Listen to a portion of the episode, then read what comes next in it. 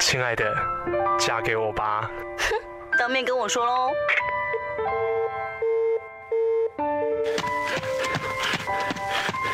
嫁给我吧。等一下，再说一次。嫁给我。再说一次。我是子轩，狮子座，狮子座，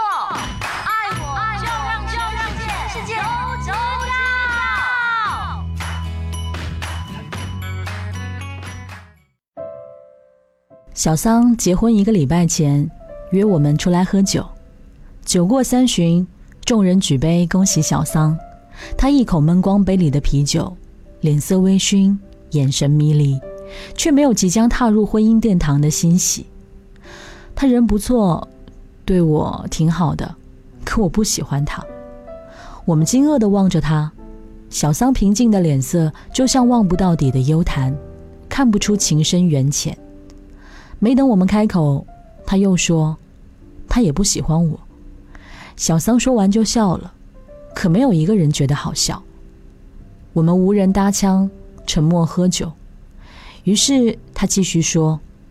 我爸妈对他很满意，国企单位主管，工作稳定，收入高，家里两套房子，起码不用让我每个月为了房贷累死累活。人又懂礼貌，每次上门都带一堆东西，一口一个叔叔阿姨，是挺不错的。说实话，以他的条件，算是我高攀了。要不是他爸妈年纪大了，急着要抱孙子，催他结婚，恐怕也轮不到介绍给我。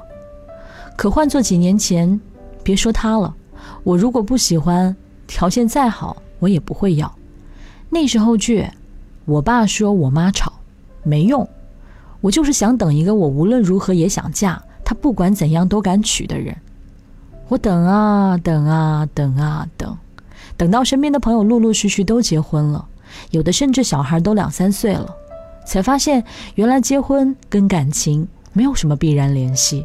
没有爱情的两个人也可以靠两本本子过一辈子。我今年二十七岁了，我等不起了，也等不下去了。我要结婚了，那个人不会来了。你们说他去哪儿了？为什么不来找我呢？小桑笑了，笑里藏着令人心碎的认命。他笑的眼泪都出来了。一个礼拜后，小桑大婚，张灯结彩。高朋满座，一片祝福声里，台上的新郎半跪在地上，笑着把戒指戴在小桑的手上，动作很标准，就像是一场精心排练过的表演。远远的，我看到小桑也笑了，笑得很寻常。宋姐今年二十九岁，去年因为被逼婚，跟父母大吵一架，于是搬出来自己一个人住，不顾二老三天两头电话的轰炸。她一门心思地扎进工作室里，专心致志地做她的设计。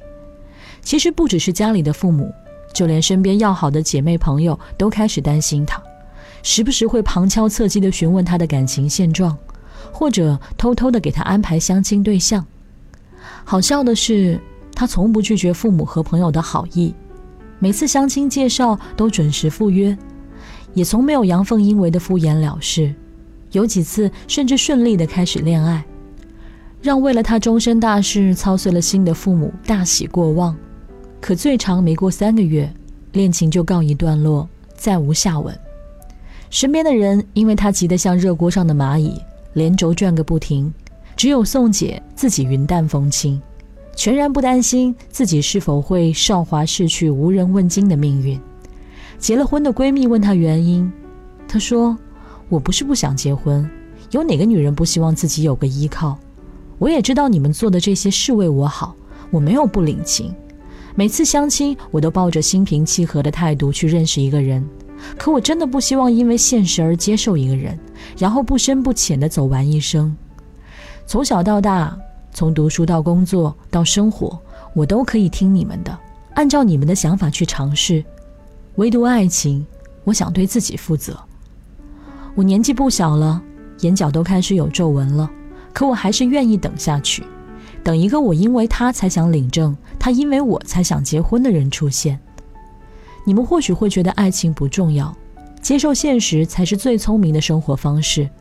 是，没错，我承认，没有物质的支撑，人不能生存，爱情不能当饭吃。可婚姻难道不是吗？没有婚姻，人还是可以活得好好的。一场没有爱，因为现实而结合的婚姻，是一张只能放在柜子里的纸，可以接受，但不能承受；而因为爱而相守，才是一辈子。我不知道那个人什么时候来，甚至不知道他会不会来。可对我来说，这样的等待已经是爱了。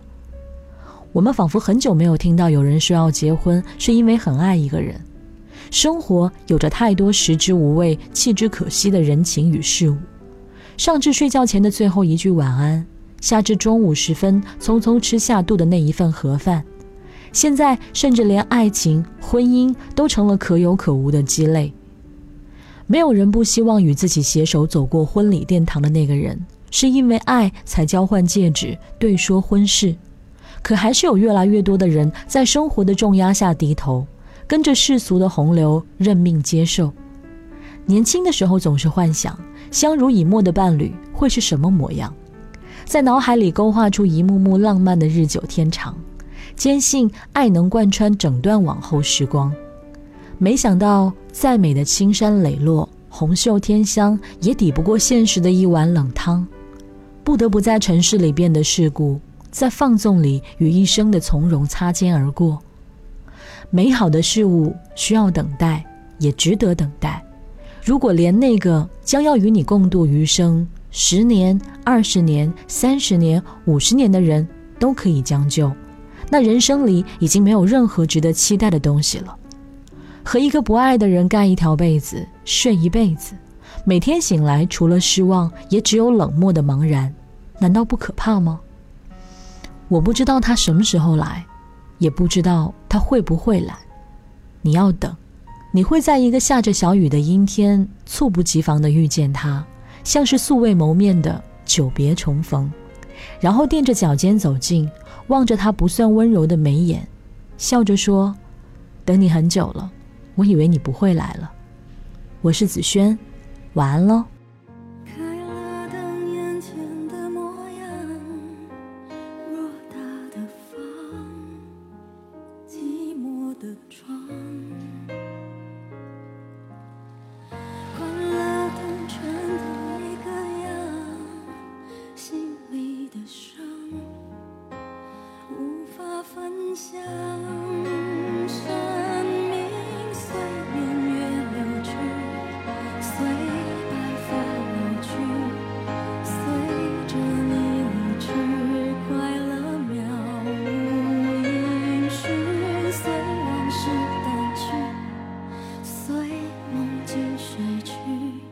碎。